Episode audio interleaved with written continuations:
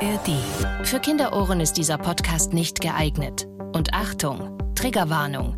Diese Folge enthält Schilderungen von Gewalt, Sex oder schrägen Sexpraktiken. Einige Menschen können auf entsprechende Szenen sensibel reagieren. Bayern 3 True Crime. True Crime. Tödliche Verbrechen. Ein Podcast von Bayern 3. Die Polizisten, die als erstes am Tatort eingetroffen sind, standen heute im Mittelpunkt der Befragungen und mussten sich an grauenhafte Einzelheiten aus der Nacht erinnern, in der sie die Kinder blutüberströmt auffanden und wiederzubeleben versuchten. Strafverteidiger Dr. Alexander Stevens erzählt im Gespräch mit Bayern 3 Moderatorin Jacqueline Bell von wahren Verbrechen. Hello, hello, hello.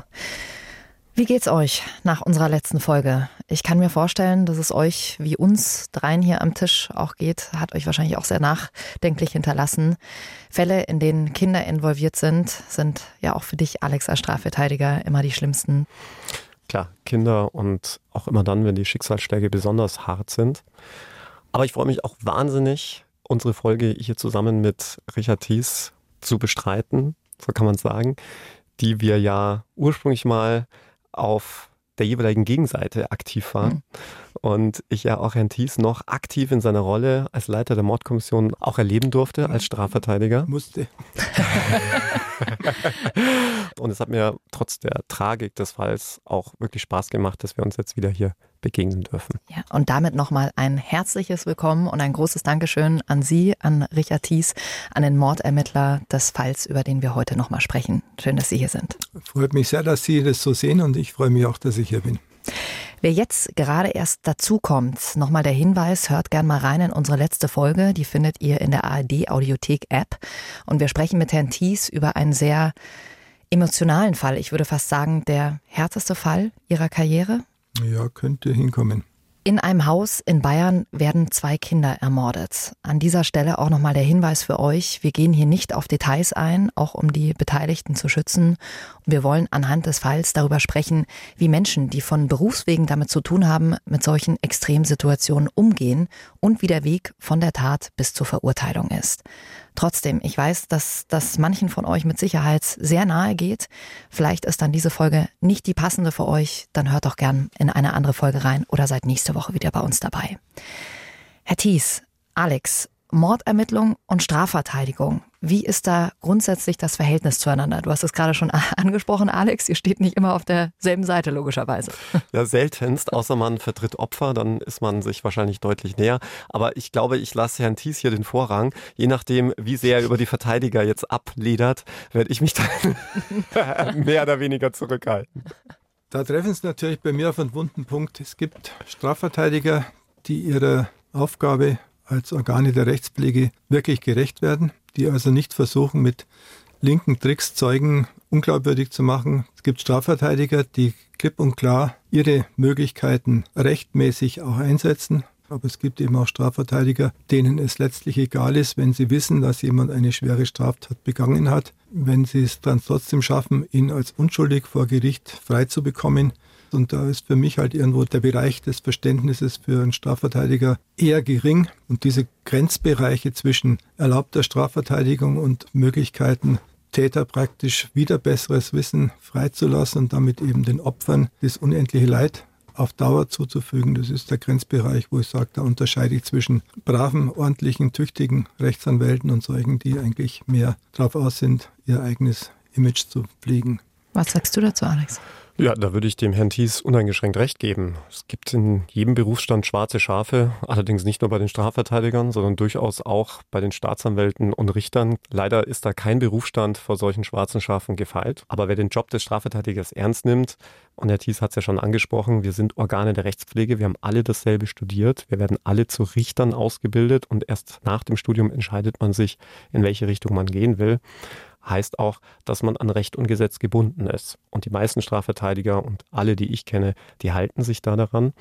Was das Verhältnis zwischen Kripo und Strafverteidigung angeht, ist es ja meist so, dass man so wirklich erst im Gerichtssaal aufeinander trifft. Denn in die Ermittlungsarbeit selbst ist man als Strafverteidiger ja nur sehr peripher eingebunden, wenn überhaupt.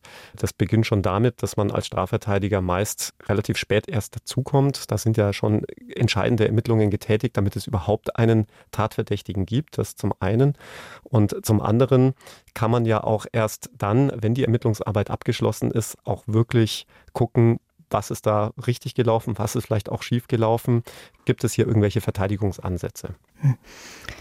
Alex, was du mit unserem heutigen Fall, über den wir sprechen, zu tun hattest, das klären wir später. Eins können wir aber schon mal verraten, du hast den Angeklagten in diesem Fall nicht vertreten, aber der Fall spielt noch eine wesentliche Rolle in einem anderen Fall, in dem du ihn vertreten hast. Dazu kommen wir später. Das Verhör und der Prozess soll heute in dieser Folge Thema sein. In der vergangenen Folge haben wir schon gehört, es gab eine Festnahme und es handelt sich um einen Angehörigen. Wir hören jetzt mal rein in die Nachrichtenbeiträge des BRs von damals, wie es weitergegangen ist. Bis 3 Uhr früh wurde der Verdächtige von Beamten der Sonderkommission vernommen, nachdem die Datenbanken von Polizei und Rechtsmedizin einen Treffer gemeldet hatten. Im Klartext, eine Blutspur am Tatort stammte eindeutig nicht von den Mordopfern, sondern von einem Mann, der dort in dieser Wohnung war. Zwei Stunden nach der Treffermeldung wurde der Mann nach München gebracht. Oberstaatsanwältin Andrea Tietz. Die Staatsanwaltschaft wird Haftbefehl wegen zweifachen Mordes gegen ihn beantragen. Wenn es stimmt, was die Staatsanwaltschaft zur Last legt, muss es für die beiden Kinder ein regelrechtes Martyrium gewesen sein. Noch schlimmer als bisher bekannt. Die Mutter der Kinder bekommt von alledem nichts mit. Sie hilft ihrem Lebensgefährten in dessen Musikkneipe, nur 50 Meter vom Haus entfernt. Als sie gegen 5 Uhr nach Hause kommt, findet sie die Leichen. Die Staatsanwaltschaft vermutet, dass der Angeklagte auch sie töten wollte. Er hatte bereits eine Badewanne eingelassen und daneben einen elektrischen Handmixer in die Steckdose gesteckt, um so die Tat als sogenannten erweiterten Suizid zu tarnen, so die Anklage. Das Tatmotiv Habgier, glaubt Staatsanwältin Andrea Titz. Aus unseren Ermittlungen hat sich ergeben, dass der Angeklagte in schweren finanziellen Nöten war. Der Angeklagte sitzt in Untersuchungshaft und schweigt. Erstaunlich gelassen lässt er das Blitzlichtgewitter zu Prozessbeginn über sich ergehen, lächelt sogar kurz und verfolgt dann nach außen weitgehend unbeeindruckt den ersten Verhandlungstag mit. Während die über 100 Prozessbeobachter, Journalisten und etliche Zuschauer kopfschüttelnd den Gerichtssaal verlassen. Ich habe das Gefühl, es interessiert ihn so gar nicht. Das geht an ihm vorbei. So ein bisschen teilnahmslos. Schlimm, das sind menschliche Abgründe. Zum Auftakt des Indizienprozesses gegen den Angeklagten ist das Gericht damit beschäftigt, die Ausgangslage zu prüfen, von der die Anklage ausgeht. Die Polizisten, die als erstes am Tatort eingetroffen sind, standen heute im Mittelpunkt der Befragungen und mussten sich an grauenhafte Einzelheiten aus der Nacht erinnern, in der sie die Kinder blutüberströmt auffanden und wiederzubeleben versuchten. Selbst altgediente Kriminalbeamte rangen heute bei ihrer Zeugenaussage hörbar um ihre Fassung. Zu schlimm seien die Bilder, die sie für die Verhandlung wieder heraufbeschwören mussten. Eine öffentliche Vernehmung der Mutter, das war für das Gericht dann offenbar doch nicht zu verantworten, spätestens nachdem ein Psychologe beschrieben hatte, wie es ihr geht. Eine posttraumatische Belastungsstörung schwersten Ausmaßes. Entsprechend schlimm muss es gewesen sein, nochmals zu beschreiben, wie sie ihre Kinder am Morgen in der Wohnung gefunden hat. Staatsanwältin Andrea Titz. Sie ringt um Fassung, sie ringt um Worte, sie weint, aber sie ist dennoch in der Lage, hier Angaben zu machen, die in sich geschlossen sind. Sie ist sehr um Fassung bemüht. Aus Rücksicht auf den Zustand der Mutter musste der Angeklagte den Saal verlassen und die Vernehmung per Videoübertragung in einem anderen Raum verfolgen. Lebenslange Haft wegen Mordes an zwei Kindern. Das Urteil war eigentlich zu erwarten gewesen, nach dreimonatiger Beweisaufnahme an 14 Verhandlungstagen. Die DNA-Spuren des Angeklagten wogen für das Urteil am schwersten. Der Vorsitzende Richter fügte hinzu, wenn es noch Zweifel an der Schuld des Angeklagten gegeben hätte, wären sie spätestens durch die Aussagen des Angeklagten selbst entkräftet worden. Andrea Titz. Der Angeklagte hat sein Aussageverhalten sehr dem jeweiligen Stand der Beweisaufnahme angepasst. Der Angeklagte allerdings, so scheint es, steht zu seiner Version der Dinge. Sogar die Urteilsverkündung verfolgte er grinsend, zum Teil sogar lachend. Aber auch was das Motiv für die Bluttat angeht, folgte die Kammer der Staatsanwaltschaft. Zu groß sei der Schuldendruck gewesen. Das neu gebaute Haus stand vor der Zwangsversteigerung. Da er die Kinder außerdem arglos und wehrlos im Schlaf überraschte, sehen die Richter zudem das Mordmerkmal der Heimtücke verwirklicht. Sie verhängten darum auch die besondere Schwere der Schuld. Er dürfte damit mindestens 20 Jahre im Gefängnis bleiben. So klang der Fall, also damals zusammengefasst hier bei uns in den Nachrichten. Herr Thies, wie geht's Ihnen, wenn Sie das hören? Kommen Erinnerungen wieder an die gesamte Situation natürlich hoch. Auf der anderen Seite bin ich eigentlich insoweit, äh, ja, zufrieden kann man jetzt nicht sagen, aber insoweit äh, bin ich damit einverstanden und kann damit gut leben, dass das Gericht diese Strafe verhängt hat, dass das Urteil gesprochen hat. Denn es ist immer für einen Ermittler eine gewisse Genugtuung, wenn seine Arbeit so honoriert werden kann, dass die Gerichte oder die Staatsanwaltschaft, auch die Verteidigung damit umgehen können. Wie lange beschäftigt es Sie, wenn Sie sich sicher sind, dass da ein Mörder freigekommen ist? Das war zum Glück in diesem Fall jetzt hier nicht so. Es ist nach wie vor in mir präsent. Ich habe auch eine Firma, die solche alten Fälle als Privatunternehmen nochmal überprüft, wenn die entsprechenden Geschädigten darum bitten. Und es ist äh, eben für mich ständig präsent, wenn ich weiß, es gibt hier einen Mörder. Es gibt drei, vier solche Fälle, die ich habe, von denen ich überzeugt bin, dass ich Täter kenne, die aber bei Gericht oder beziehungsweise bei der Staatsanwaltschaft eingestellt werden, ohne für mich nachvollziehbare Gründe. Ja. Herr Thies, Sie haben ja auch ausgesagt in diesem Prozess, denn Sie waren es, der den Angeklagten verhört hat. Bevor wir dazu kommen, Alex, bitte gib uns mal kurz deine Einschätzung. Es gab ja DNA-Spuren am Tatort, genauer gesagt Blutspuren des Mannes. Da würde ich jetzt mal sagen, ziemlich klare Sache, ein starkes Indiz. Was sagst du als Strafverteidiger? Ja, ich werde das jetzt mal ganz allgemein halten. Für den Laien hört sich ein DNA-Fund immer als absoluter Beweis, als absolute Überführungsmöglichkeit an. Jetzt muss man sagen, du hast es ja auch schon richtig gesagt, der DNA-Fund ist grundsätzlich erstmal nur ein Indiz. Warum? Weil es jetzt nicht den unmittelbaren Rückschluss auf die Tat und auf die Schuld eines Täters zulässt. Denn DNA-Spuren können sich ja auch aufgrund ganz unverfänglicher Situationen an einem Tatort befinden. Zum Beispiel, wenn Familienangehörige, Freunde, Bekannte an dem Tatort schon mal in der Vergangenheit gewesen wären. Jetzt haben wir in unserem konkreten Fall natürlich Blutspuren. Das muss man erstmal erklären. Das hat der Angeklagte dann auch getan. Die Frage ist aber dann natürlich, inwieweit das dann auch glaubwürdig ist. Ich denke, Herr Thies wird sicherlich auch darauf noch zu sprechen kommen. Dann ist es nämlich wieder eine Frage der Wertung des Gerichtes. Denn klar ist, eine DNA-Spur ist natürlich einem jeden Menschen individuell zuordnenbar, solange es sich nicht um eineige Zwillinge handelt. Das heißt, mit einer Wahrscheinlichkeit von 1 zu so und so viel Millionen weiß man, diese DNA, die gefunden wurde, stammt auch von der Person, der man sie dann auch zuordnen konnte. Umgekehrt lässt sie aber nicht den eindeutigen Rückschluss zu, dass man dann auch der Täter ist. Und in dem Fall musste auch das Gericht wiederum werten, glaubt man jetzt der Einlassung des Angeklagten, der versucht hat, die DNA-Spuren zu erklären, die gefunden wurde, oder war es vielleicht doch anders? Wir haben es gerade in dem Zusammenschnitt der Nachrichten gehört, um die schwer traumatisierte Mutter der Mädchen bei ihrer Aussage vor Gericht zu schützen und sie nicht noch mehr zu belasten, wurde der Angeklagte währenddessen in einen anderen Raum gebracht. Eine Frage an euch beide. Erlebt man das oft vor Gericht, dass solche Maßnahmen ergriffen werden?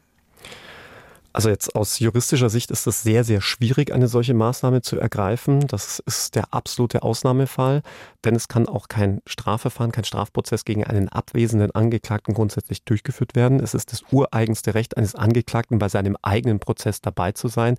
Ist ja auch irgendwo logisch. Nur gibt es eben ganz extreme Ausnahmefälle, zu denen eben auch dieser Fall gehört. Ich habe das ansonsten offen gestanden ganz selten erlebt, also vielleicht zwei, dreimal in meiner bisherigen Karriere, dass eine Tat so schwer wiegt, dass ein Zeuge oder in dem Fall ja eigentlich auch ein Opferzeuge, eine Hinterbliebene, so schwer und stark traumatisiert ist, dass sie in Anwesenheit des Angeklagten gar nicht aussagen könnte. Und ich glaube, das ist in diesem Fall auch sehr nachvollziehbar. Denn sofern die Vorwürfe zutreffen, ist ja dieser Mann dafür verantwortlich, die eigenen Kinder so bestialisch umgebracht zu haben. Und dass man unter den Augen eines solchen Täters dann nicht aussagen kann, ich glaube, das kann jeder verstehen und das versteht auch der Gesetzgeber.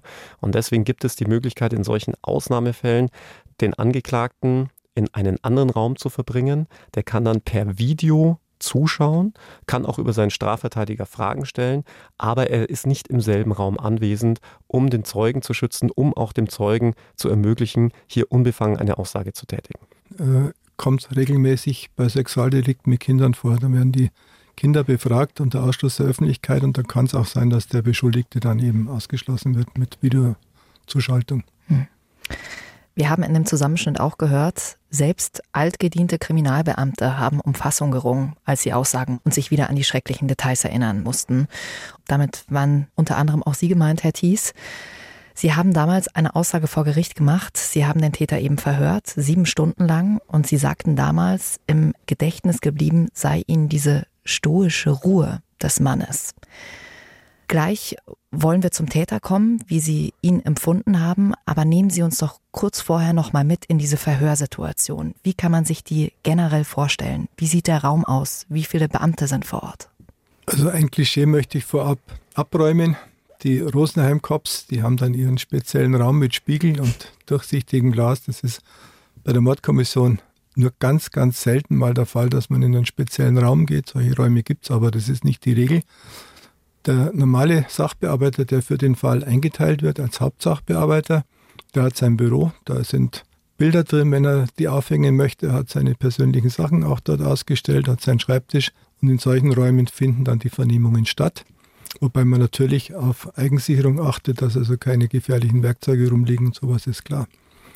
So war es auch hier. Wir hatten also äh, das Büro eines der beiden Kollegen, der damit am Einsatzort war, als Vernehmungsraum auserwählt. Und die Vernehmung äh, wurde dann vom Hauptsachbearbeiter durchgeführt, der ein sehr begnadeter Vernehmer ist, muss ich sagen, der also auch den Zugang zu unterschiedlichsten Tätercharakteren sehr schnell findet.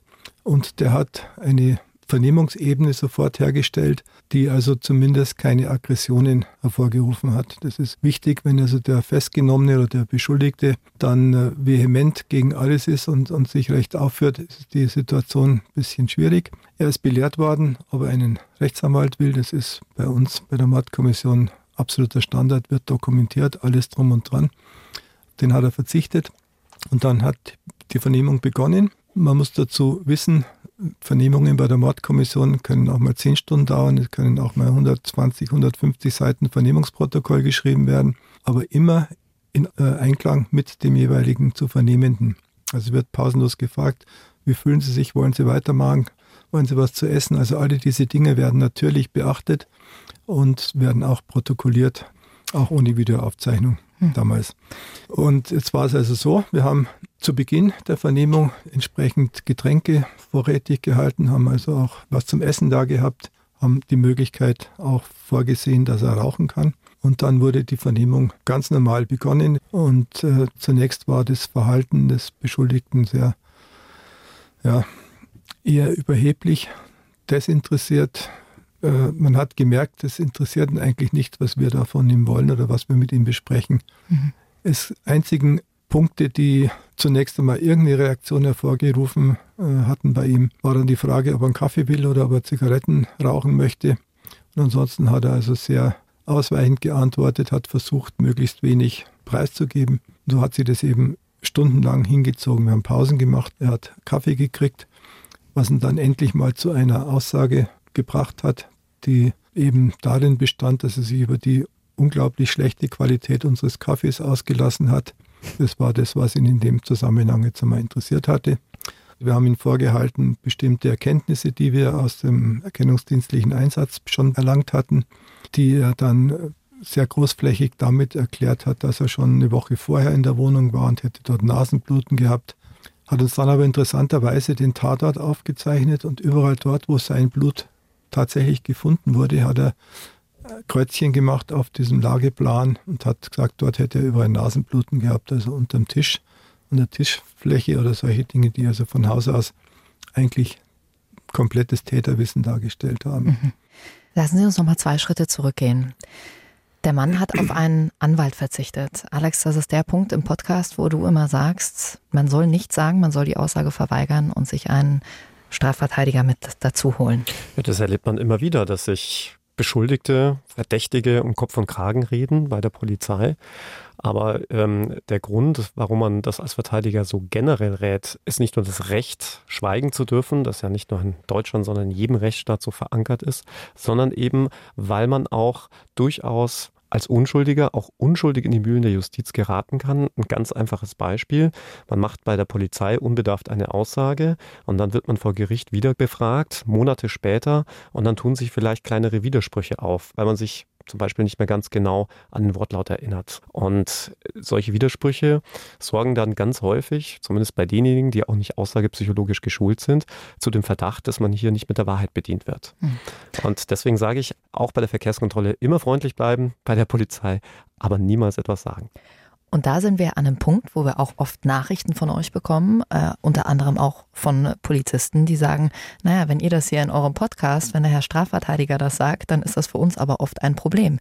Gerade in solchen Situationen, oder, Herr Thies? Es ist nicht für die Polizei ein Problem, sondern für die Beschuldigten. Und zwar aus einem ganz einfachen Grund. Ich habe das oft erlebt, dass generell bei Kapitaldelikten zumal Strafverteidiger immer sagen, erst Akteneinsicht, wir sagen nichts.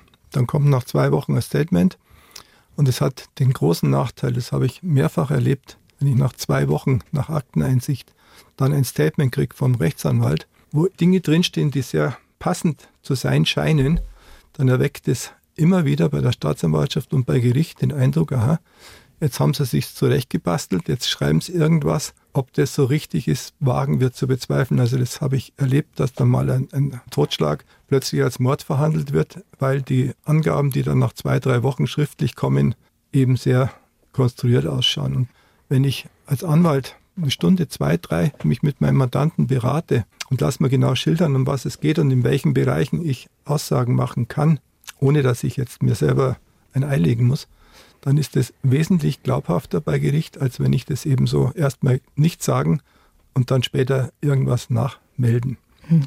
Herr Thies, ähm, nachdem Sie den Mann belehrt haben, ging die Vernehmung los. Wie startet man in so ein Gespräch? Welche Frage wird da als erstes gestellt? Gibt es da erst ein, ich sag mal, Smalltalk, um sich warm zu laufen oder kommt man da gleich zur Sache? Natürlich gibt erstmal eine Art Smalltalk, aber nicht irgendwelche Dinge, die dann schon in die Vernehmung reinkaschiert werden, sondern wird man gesagt, das ist der Herr sowieso, das ist der Herr sowieso.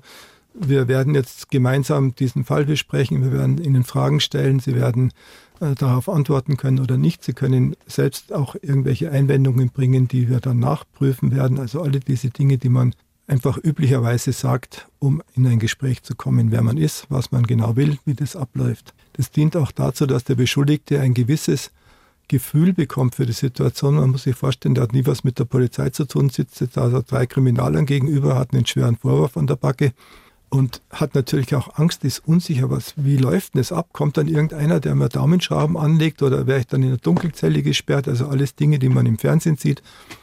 Und deswegen erklärt man ihm das. Mhm. Dann wird einfach angefangen, also der Herr Kollege sowieso wird sie jetzt befragen und wir sind mit dabei, weil sie halt im Mordverdacht stehen als Unterstützung, falls sie uns jetzt irgendwie angreifen wollen oder sowas. Das erklärt man ihm auch, warum er zu dritt ist. Die anderen beiden, die dann dabei sind, die folgen dieser Vernehmung natürlich und wenn sie feststellen, dass irgendwelche Fragen unklar gestellt sind oder irgendwelche Widersprüche auftauchen oder Fragen gar nicht gestellt werden, die wichtig wären, wird es handschriftlich auf einen Zettel notiert und dem Vernehmungsbeamten äh, praktisch auf den Tisch gelegt, damit er bei Gelegenheit mal reinschaut und das vielleicht nachholen kann. Mhm. Also das ist nicht so, dass dann einer Good Cop und Bad Cop oder sowas, also das gibt es mit Sicherheit nicht auf so einer Ebene. Das mag vielleicht bei Fahrraddieben mal eine Wirkung haben, wenn der mit der dicken Lederjacke eine tiefe Stimme hat oder sowas, aber in solchen wirklich elementar wichtigen Fällen kann sich die Polizei keinen Fehler und keine Ungenauigkeit leisten und keine unzulässigen Maßnahmen zumal nicht. Mhm.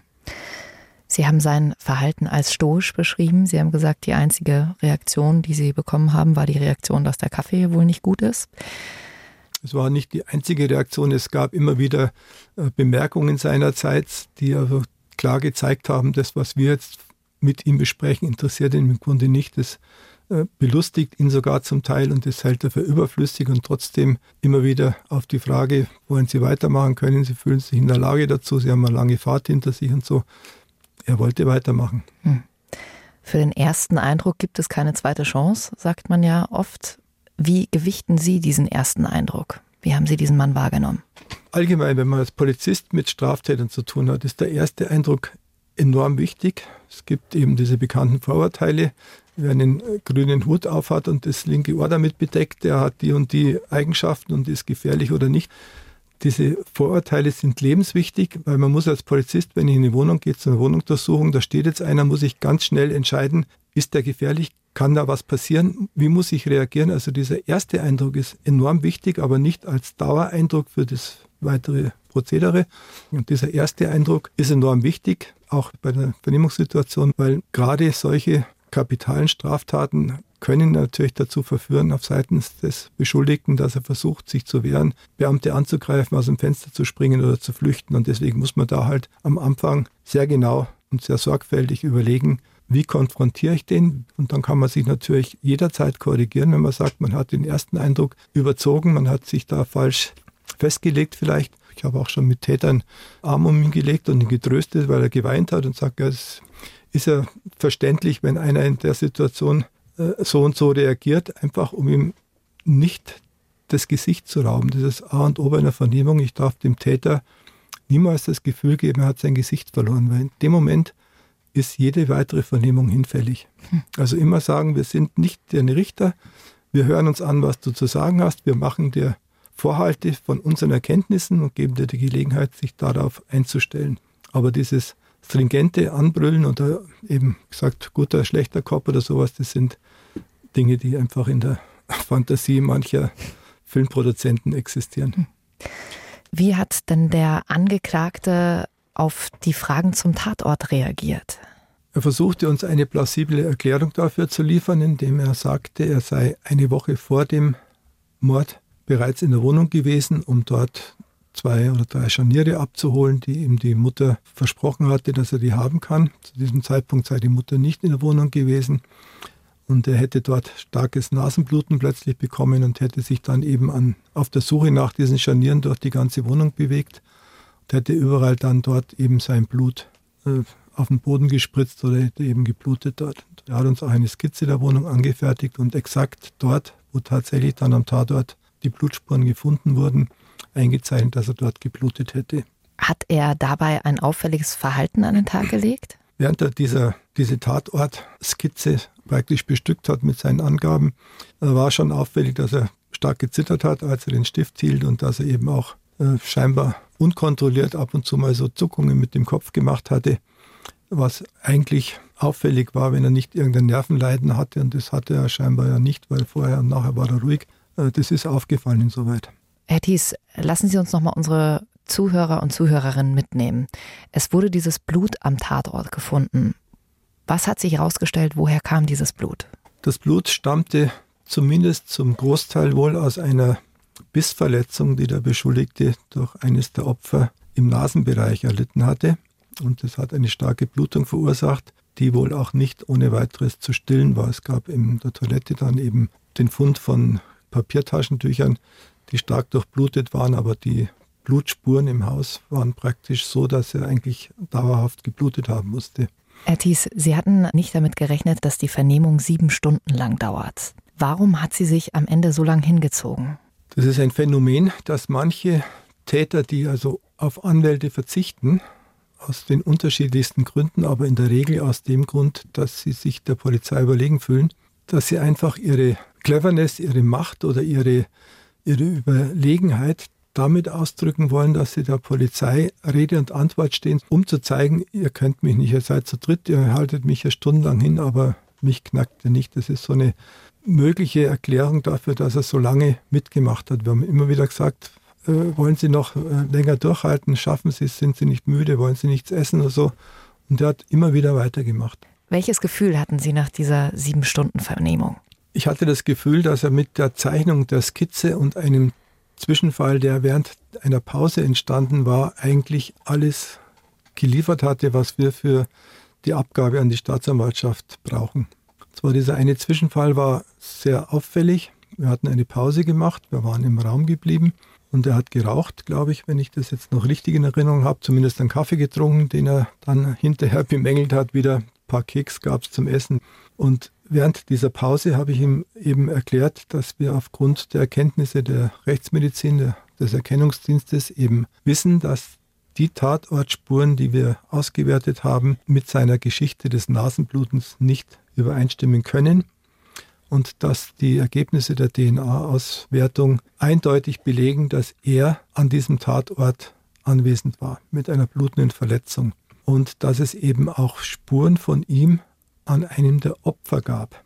Daraufhin hat er kurz gestutzt und hat mich angeschaut und hat gefragt, meinen Sie im Mund beim Opfer? Da habe ich gesagt, wie kommen Sie darauf, dass im Mund vom Opfer DNA von Ihnen sein könnte? Das haben doch Sie gesagt, wobei meine beiden Kollegen und ich natürlich hundertprozentig sicher sind, dass wir kein Täterwissen auf so eine plumpe Art und Weise freigeben.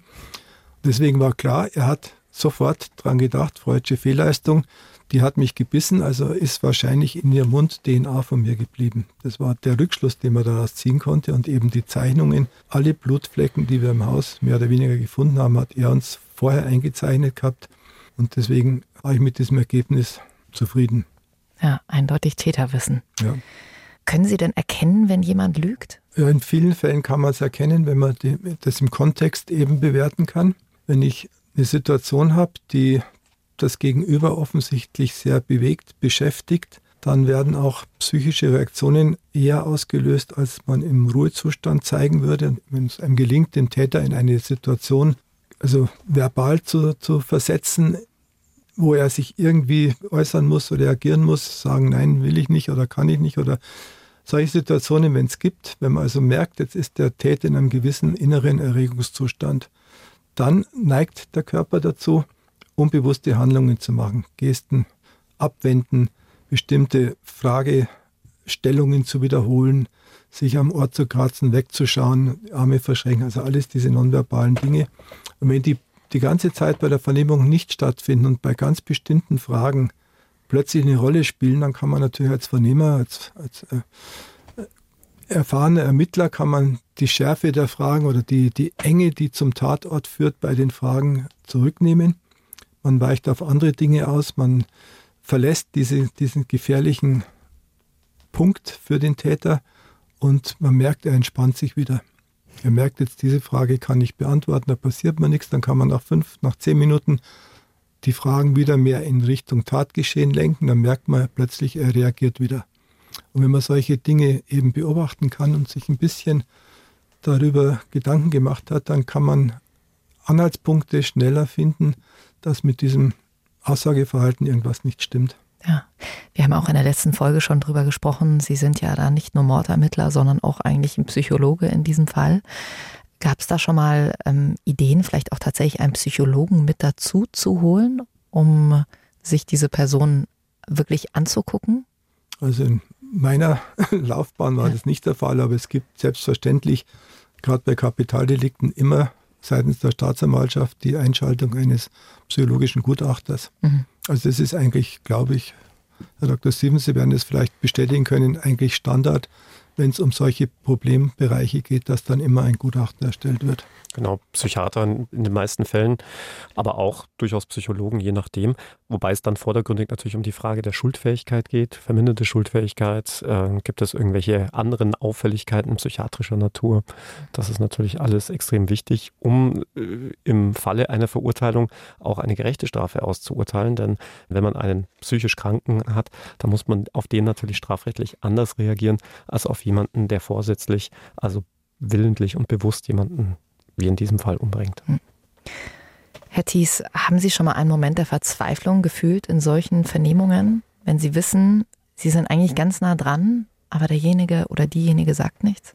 Nee, also das ist, also mein Part ist nach Recht und Gesetz alles das zu ermitteln, was machbar ist, ohne dass man irgendwelche rechtlichen Bahnen verlassen muss. Und wenn jemand sagt, ich will nicht oder ich habe eine Situation gehabt, eine, eine große Diebesbande unter Führung einer Dame, die 30 Jahre lang ein Münchner Krankenhaus um Abermillionen, damals noch D-Mark, äh, bestohlen hat. Und diese Dame war als Hauptbeschuldigte von einer Gruppe mit ungefähr 30 weiteren Mittätern eben bei mir zur Vernehmung und dann war die Gerichtsverhandlung und dann sitzt, sitzt diese Beschuldigte da und behauptet dann am Schluss der Beweisaufnahme, dass sie sich gewundert hat, sie war so oft bei mir zur Vernehmung und ich habe immer leere Blätter hingelegt und sie musste die rechts unten unterschreiben und dann musste sie gehen. Das war also so ein Moment, wo dann Gott sei Dank der, der Richter aus der Haut gefahren ist. Und, äh, aber solche Dinge passieren. Da behauptet der Beschuldigte irgendwelche abenteuerlichen Dinge. Und da muss man natürlich schon erstmal schlucken, bis man da antworten kann. Ja, klar, natürlich. Aber äh, interessant, dass Sie es sagen, dass Sie da aber emotional raus sind. Ich äh, könnte mir gut vorstellen, oder so wäre es bei mir, wenn ich irgendwie mir ganz sicher bin, da habe ich jetzt den Täter vor mir und der sagt einfach nichts, dass mich das wahrscheinlich innerlich wahnsinnig machen würde. Am Anfang, also als junger Sheriff, wenn man unterwegs ist im Streifenwagen, da sieht man einen mit einem Mofa, mit einem abgelaufenen Versicherungskennzeichen der erste Fall seines Lebens meinetwegen, dann weiß man ganz genau, also da muss mindestens vor das Bundesverfassungsgericht der Fall und es müssen da Sondereinheiten kommen und so und dann macht man Anzeige und dann wird es einfach eingestellt. Ja. Kein öffentliches Interesse, zack. Das passiert einem öfters, wenn man jung ist. Man gewöhnt sich dran, mhm. man weiß, also irgendwann, auch wenn man einen Verdacht hat, dass jemand einen Mord begangen hat, wenn die Staatsanwaltschaft, das Gericht, wenn das alles weggebügelt wird, dann muss man das akzeptieren. Ob es einem innerlich dann gut geht dabei, ist eine andere Frage. Aber ich akzeptiere das so, wie es ist. Ich kann jetzt nicht hergehen und den Richter anzeigen, weil das ist einfach äh, jenseits meiner Kompetenzen. Und da, die muss man sich gewöhnen. Dann kommen wir nochmal zu unserem Fall zurück. Der Angeklagte, der bestreitet die Tat ja bis zum Schluss. Es gab ja nicht nur die Blutspuren, sondern noch andere Hinweise wie ein Kassenzettel für ein Seil, das gefunden wird.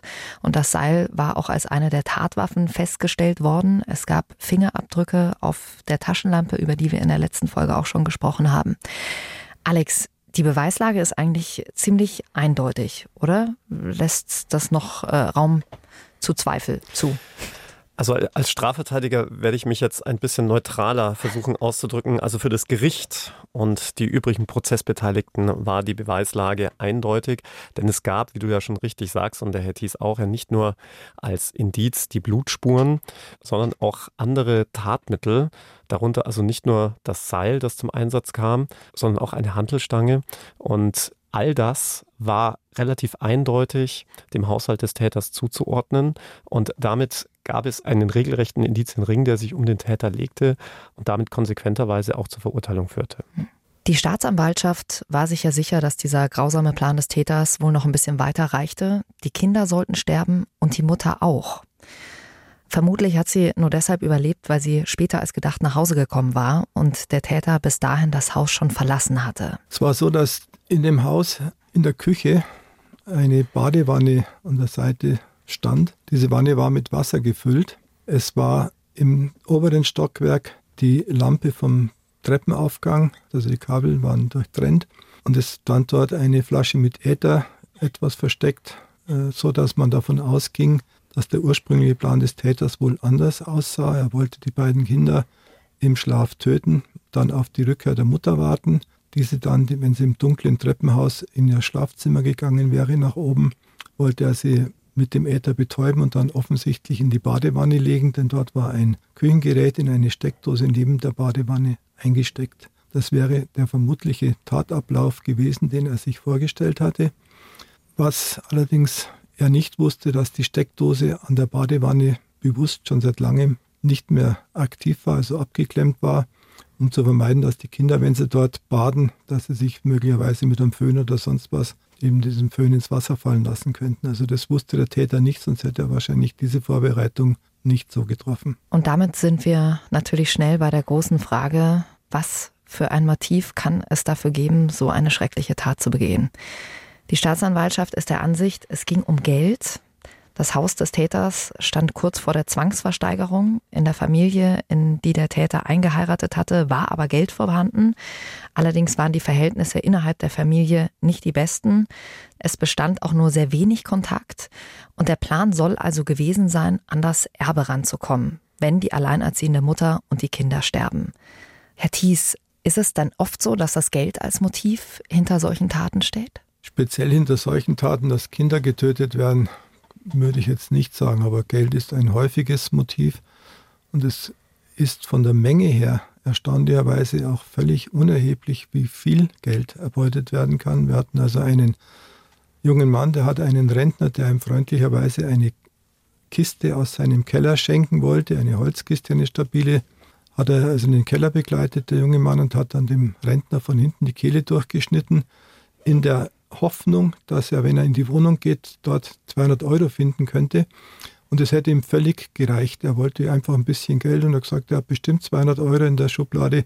Also bringst den um, gehst in die Wohnung für 200 Euro. Also von daher kann man nicht sagen, dass Geld per se immer nur ganz viel sein muss, ein dickes Erbe.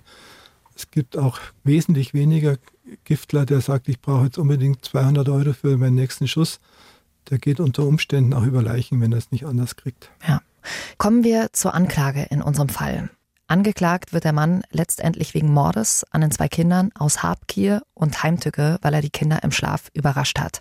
Jetzt werden wahrscheinlich alle True Crime Profis, die uns schon seit Jahren hören, sagen, naja, aber der wird mit Sicherheit auch die besondere Schwere der Schuld bekommen haben. Und wie sieht es mit einer Sicherungsverwahrung aus?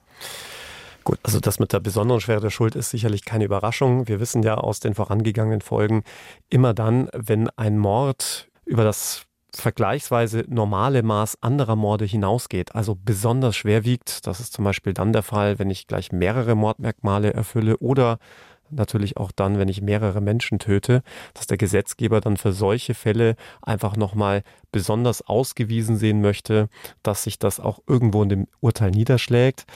Die einzig mögliche Strafe für einen Mord ist hierzulande lebenslängliche Haft. Deswegen gibt es bei uns auch kein zweimal oder dreimal lebenslänglich, weil es gibt logischerweise nur ein Leben. Wir wissen auch, dass wenn man nur zu lebenslanger Haft verurteilt wird, man grundsätzlich die Möglichkeit hat, nach 15 Jahren auf Bewährung wieder rauszukommen unter gewissen Voraussetzungen. Aber immer dann, wenn die besondere Schwere der Schuld festgestellt wird, dann wird quasi erst im Nachgang an diese 15 Jahre überhaupt erst festgelegt, wie viel noch on top kommen muss, damit man hier diese schwere Schuld, die man auf sich geladen hat, sühnen kann. Und das ist von Bundesland zu Bundesland auch unterschiedlich. Statistisch gesehen sind es in Bayern etwa 23 bis 25 Jahre, die man dann im Gefängnis sitzt. Was die Sicherungsverwahrung angeht, das war in diesem Fall nicht möglich, denn die Sicherungsverwahrung ist von ihrem Prinzip für solche Fälle geschaffen, in denen ein Täter unbelehrbar ist, also sprich immer wieder mit schweren Straftaten straffällig wird. Dafür wurde die Sicherungsverwahrung geschaffen. Und in unserem Fall ist man davon ausgegangen, dass der Täter hier tateinheitlich gehandelt hatte, also diesen Mord quasi aufgrund einer gefassten Handlung, um es vielleicht jetzt juristisch etwas laienhaft auszudrücken, begangen hatte und damit keine verschiedenen Taten vorgelegen hatten, sodass die Sicherungsverwahrung juristisch gesehen nicht verhängt werden konnte. Trotzdem eine furchtbare Vorstellung, dass so ein Mensch überhaupt nochmal irgendwann rauskommt. Hätte denn der Angeklagte noch wegen eines geplanten Mordes an der Mutter irgendwie angeklagt werden können? Das ist eine sehr gute Frage. Hätte man sich natürlich überlegen können, aber da wird man seitens der Staatsanwaltschaft wohl zu dem auch juristisch richtigen Schluss gekommen sein, dass er noch nicht unmittelbar zu dieser Tat angesetzt hatte. Die Frage ist ja immer, wann beginnt der Versuch? Also wenn ich eine Tat geplant habe, dann muss es irgendwann mal den Punkt geben, an dem es juristisch relevant wird. Und da sagt der Strafrechtler, das ist dann der Fall, wenn ich unmittelbar zur Tat ansetze. Auch dazu hatten wir ja schon Fälle in unserem Podcast. Dazu hätte die Mutter wohl schon das Anwesen betreten müssen, damit sie wirklich in unmittelbarer Gefahr gewesen wäre. Also keine weitere Zeit verstrichen wäre, bis er gehandelt hätte. Und das war ja hier nicht der Fall. Der Täter war ja nachweislich zu dem Zeitpunkt, als die Mutter dann das Anwesen, die Tatörtlichkeit betreten hatte, schon über alle Berge. Die Juristen sagen immer, er muss den Punkt zum Jetzt geht es los überschritten haben. Herr Thies, vor Gericht beim Prozess, da hat der Angeklagte ja alles andere als reumütig gewirkt. Er hat sogar gegrinst, hieß es. Können Sie uns ein bisschen beschreiben, wie er sich gegeben hat beim Prozess? Also er hat mich die ganze Zeit wirklich fixiert, seinen Blick nicht von mir gewendet. Ich war etwa vielleicht 15 Minuten im Zeugenstand gesessen und in dieser ganzen Zeit hat er im Gegensatz zu anderen Zeugen, wo er Notizen gemacht hat, wo er sie umgedreht hat, wo er gelacht hat, er saß er so wie erstarrt da und hat mich nur angestarrt wie ein Kaninchen die Schlange. Haben Sie da manchmal Angst, dass, wenn so jemand freikommt, irgendwann vor Ihrer Tür steht? Es gibt einige, die mir angekündigt haben, sie würden mich gern besuchen, wenn sie rauskommen. Das sind meistens Leute, die psychisch auffällig sind bei ihrer Tathandlung und überwiegend Leute, die halt auch schwere der Schuld hatten und die jetzt irgendwann nach und nach wieder auf der Pläne auftauchen können. Macht Sie das unruhig? Ich glaube, das ist nicht dramatischer, als wenn Sie als Streifenbeamter nachts ein Auto anhalten, wo drei Leute drin sitzen und dann hingehen und nach dem Führerschein fragen. Mhm. Auch das ist eine Situation, die kann wie man ja immer wieder sieht, sehr, sehr gefährlich sein. Man lernt damit ganz gut umzugehen. Wie wurde der Mann denn sonst noch so beschrieben? Sie haben gesagt, Sie waren äh, nur an dem Tag, als Sie selbst die Aussage gemacht haben, vor Ort, aber hatten natürlich in den Akten Einsicht und wussten, wie er sich verhalten hat. Was wurde da noch beschrieben? War zum Beispiel eine Situation, da hat ihn der Richter gefragt, wie eines der Mädchen reagiert hat, als sie ihn wahrgenommen hat. Vollbesetzter Schwurgerichtssaal auf zwei Etagen. Sie kennen die Situation, die Örtlichkeit hat er sich lachend umgedreht ins Publikum und hat dann so ganz zynisch gesagt, ja, das müssen Sie die Kleine schon selber fragen. Also so hat er reagiert. Wenn sich jemand so verhält, welchen Einfluss hat das auf die Staatsanwaltschaft, auf Richter, auf Richterinnen? Wenn man weiß, dass man einer Tat überführt werden kann, in der es um einen Doppelmord geht, dann bleibt ja juristisch gesehen gar keine andere Möglichkeit als lebenslange Haft und die Feststellung der besonderen Schwere der Schuld. Da kann man sich dann noch so sehr im Gerichtssaal daneben benommen haben. Mehr kann ein Richter, Klammer auf, leider, Klammer zu, dann auch nicht geben. Umgekehrt, wenn es natürlich um andere Fälle geht, also sprich zeitige Freiheitsstrafen nennt sich das. Das bedeutet alles, was bis 15 Jahre Haft geht, da hat es natürlich schon einen wesentlichen Einfluss. Insbesondere, ob man sich reuig zeigt, einsichtig, ob man zu seiner Tat steht. Das sind ja alles Strafzumessungsgesichtspunkte, die eine Strafe natürlich auch deutlich nach unten schrauben können. Der Angeklagte schweigt also während des Prozesses zu den Vorwürfen, bestreitet die Tat, aber er beschwert sich anschließend über die Polizeiarbeit, wirft den Ermittlern vor, Beweise manipuliert zu haben. Alex, das klingt irgendwie total absurd, solche Vorwürfe. Inwiefern geht man denen nach? Diese Vorwürfe wurden ja auch schon während des Prozesses erhoben. Es wurde ja unter anderem auch behauptet, die Polizei habe Blut abgenommen und dieses Blut dann am Tatort verspritzt. Das hielt das Gericht für unglaubhaft. Und nachdem das Urteil abgeschlossen war, war es damit auch rechtskräftig. Und deswegen ist man dann auch im Nachhinein diesen Vorwürfen dann nicht mehr nachgegangen. Lass uns noch mal kurz auf den Prozess schauen. Der hat an sich ja nicht lange gedauert. Nach 14 Verhandlungstagen steht dann das Urteil fest, lebenslang und die besondere Schwere der Schuld bekommt der Angeklagte. Die Verteidigung, die legt ja dann nochmal Revision ein, aber der Bundesgerichtshof verwirft diese als unbegründet. Es seien keine rechtlichen Fehler zu erkennen gewesen. Herr Thies, verfolgen Sie in all Ihren Fällen, ähm, wie ein Täter verurteilt wird? Zu welcher Strafe? In der Regel ja. Wir hatten also innerhalb der Kommission ca. 200 Fälle. Und es war für uns von Interesse, wie eigentlich so die Urteile ausfallen man macht viel Arbeit, man hat sich engagiert und wollte halt dann auch wissen, wie sehen das die Gerichte, wie sieht es die Justiz, ist die Arbeit, die wir machen, auch entsprechend umfangreich und, und in Ordnung, sodass auch die Strafen dann entsprechend ausfallen. Da haben wir eben so eine Aufstellung gemacht und ich muss sagen, es glaube ich, hatte einen einzigen Fall bei den 200, der nicht von Haus aus klar war, der dann eingestellt wurde. Der Rest war so, auch in Zusammenwirken mit der Staatsanwaltschaft, muss man sagen, so umfangreich geklärt, dass damit eine Verurteilung dann möglich war. Hm. Alex, wir haben es vorhin schon erwähnt, du bist neun Jahre später ja, zu diesem Fall dazugekommen. Hol uns mal kurz ab, was ist damals passiert, neun Jahre nach diesem Prozess? Der Verurteilte hatte relativ spät dann von der Staatsanwaltschaft die Rechnung gestellt bekommen für die Verfahrenskosten und zwar in Höhe von weit über 200.000 Euro. Ich meine, es waren 240.000 Euro. Und man hatte ihm dann in diesem Schreiben angedroht, wenn er das nicht bezahlt, das ist allerdings ein Standardschreiben, dass er ersatzweise in Haft müsse. Und äh, das hat den Mann dann so erzürnt, dass er der Staatsanwaltschaft relativ unsittlich zurückgeschrieben hatte. Ich will jetzt die Worte nicht im Wortlaut wiederholen. Und die Staatsanwaltschaft dann wiederum daraufhin ein Ermittlungsverfahren gegen ihn eingeleitet hatte wegen Beleidigung. Und warum jetzt dieser Fall, den wir jetzt in den letzten beiden Folgen besprochen haben, in diesem Verfahren eine Rolle spielte, liegt daran, dass es bei solchen sogenannten Formalbeleidigungen immer dann auch durchaus härter zur Sache gehen darf, auch in der Wortwahl, wenn es um den Kampf ums Recht geht. Auch da sind dann quasi Beleidigungen, wenn man so will, gerechtfertigt. Und deswegen spielte jetzt dieser Fall, wegen dem er ja im Gefängnis sitzt, eine Rolle. Denn wäre er, wie er behauptet, unschuldig, hätte er allen Grund, ungehalten zu reagieren.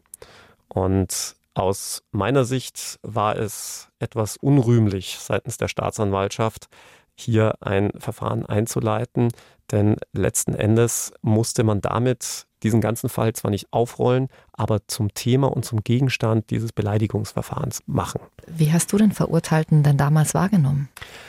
Es ist natürlich eine ganz andere Situation. Erstens, weil du ja schon richtig sagst, neun Jahre später und dann in der Konstellation Mandant-Verteidiger. Man darf ja nicht vergessen, wer schon gute zehn Jahre im Gefängnis sitzt, rechnet man die Urhaft mit dazu, der ist über jeden Besuch froh. Und erst recht, wenn sich natürlich ein Anwalt meldet, dann wird man dem Besuch und dem Anwalt freundlich begegnen.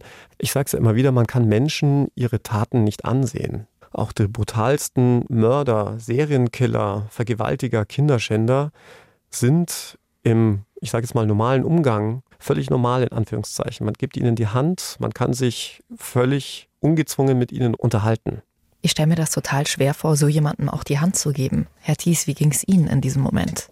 Wenn man spezialisiert ist auf einen bestimmten Tatbereich, mit Leuten zu tun hat, die schlimme Dinge machen, dann schafft man es eine, in gewisser Weise, eine eigene Reaktion so weit zu verhindern, dass man seinen Ekel, seine Abscheu, seinen Unwillen dem Gegenüber zu erkennen gibt. Wenn es dazu gehört, dass ich mit ihm mal eine halbe Stunde ihn im Arm nehme und ihm beim Weinen unterstütze, weil er merkt, was er gemacht hat, ihm die Hand zu geben, dann macht man das halt, weil es der Sache dient, den Opfern dient, weil man möchte ja für die Opfer, für die Angehörigen das Ergebnis erzielen können, dass diese Angehörigen sich erhoffen, wenn sie schon den geliebten Menschen nicht mehr zurückbekommen, dass sie wenigstens Gerechtigkeit bekommen. Hm.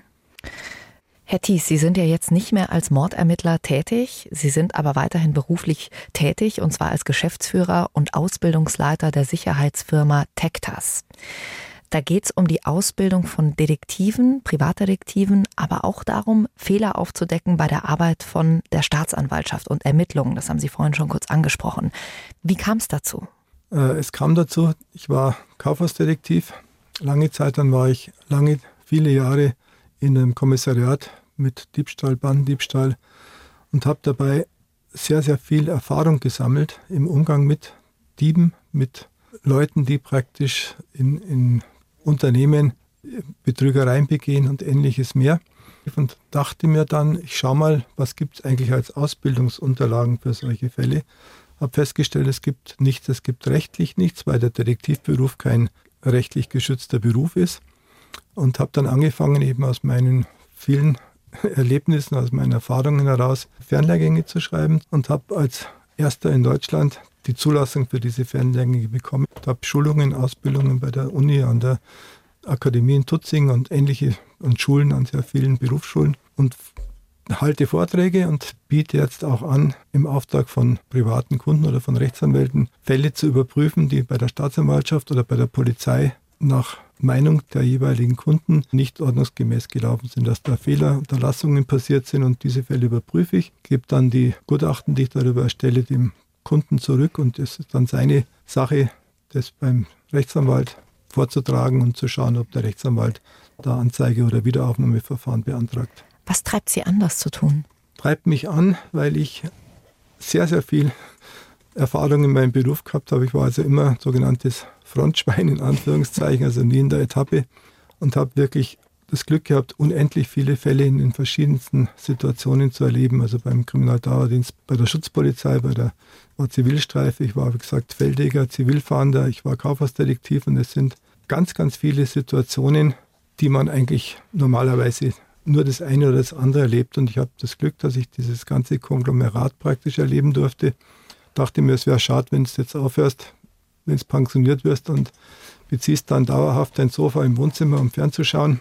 Deswegen habe ich das eben jetzt angefangen, angeboten und es ist ein sehr sehr guter Zuspruch erfolgt. Sehr schön. Mordermittler, das ist ja nicht für jeden was, aber wenn Sie jetzt Werbung für Ihren Beruf machen könnten, was würden Sie sagen?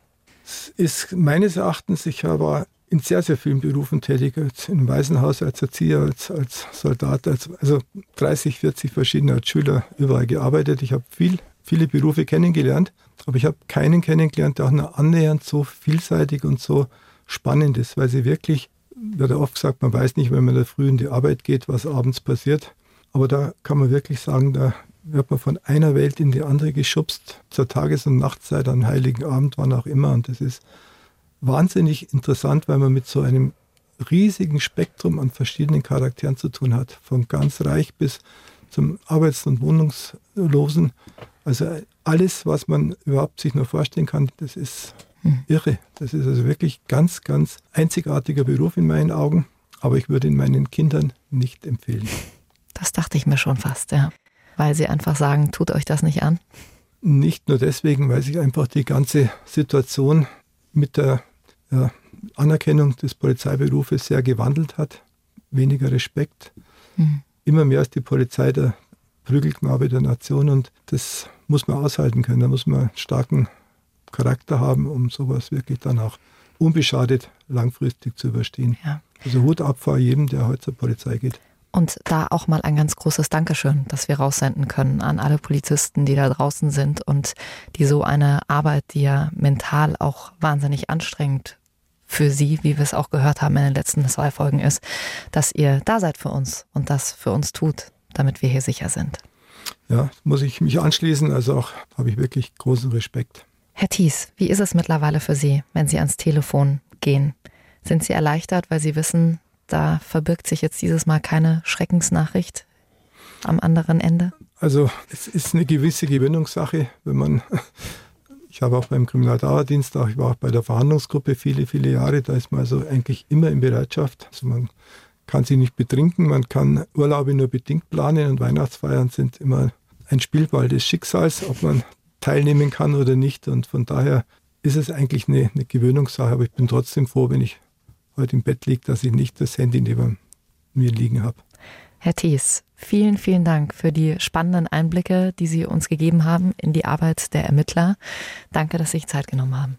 Ich danke Ihnen und wünsche allen, dass Sie mit der Mordkommission nie im direkten Kontakt stehen müssen. ja, und danke auch dir, Alex, dass du mit dabei warst und diesen Fall hier mit zu uns reingebracht hast. Danke dir. Und wenn ihr nicht nur große True Crime Fans seid, sondern auch Sport interessiert, dann habe ich einen ganz tollen neuen Podcast für euch von einem Kollegen von mir, der heißt Dr. Red Bull. Und darin geht es um einen der erfolgreichsten und gleichzeitig aber auch umstrittensten Sportmediziner überhaupt, um Bernd Pansold und um die Frage, ob er etwas mit dem Tod seiner Lebensgefährtin zu tun hat.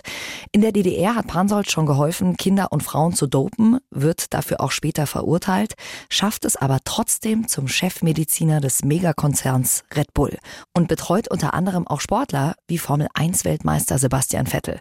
Der Podcast heißt Dr. Red Bull. Ihr hört ihn natürlich überall, wo es Podcasts gibt und alle Folgen gibt es natürlich auch in der ARD Audiothek. Und unsere heutige Verabschiedung kommt von der Verena. Ihr wisst ja, ihr könnt uns eure Verabschiedung hier einfach auf dem Bayern Instagram-Kanal durchschicken. Und sie sagt, äh, sie macht das heute im Namen von Carla Kolumna, die sehr gern Tschüsselchen sagt.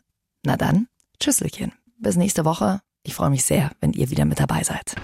Bayern 3 True Crime. True Crime. Tödliche Verbrechen. Der Podcast mit Jacqueline Bell und Dr. Alexander Stevens. Immer freitags neu in der ARD Audiothek und auf bayern3.de.